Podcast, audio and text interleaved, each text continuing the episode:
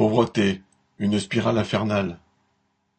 Le rapport de la Direction des affaires économiques et sociales, l'adresse, sur les personnes allocataires des minima sociaux pour l'année 2022 fait apparaître une augmentation globale de leur nombre.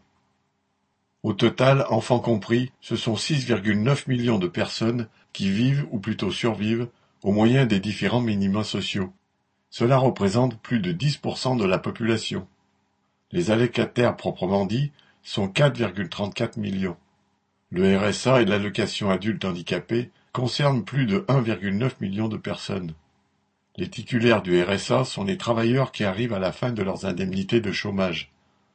Pour une grande part, les titulaires de l'AAH sont usés, affaiblis, diminués par des conditions de travail qui ont détruit leur santé, et ils ne peuvent même pas bénéficier de l'invalidité au travail, car les conditions d'accès à celle-ci sont bien limitées, tout comme d'ailleurs la possibilité d'être allocataire de l'AAH.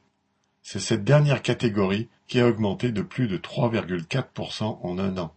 Enfin, par rapport à la hausse officielle du coût de la vie, le rapport note sans surprise une perte du pouvoir d'achat de tous les allocataires des minima sociaux.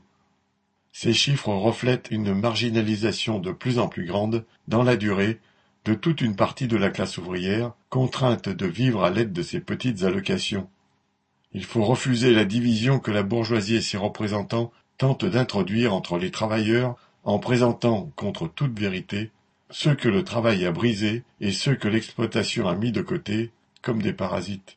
Les seuls assistés sont les capitalistes, qui vivent et vivent très bien, en appauvrissant le reste de la société. Paul Sorel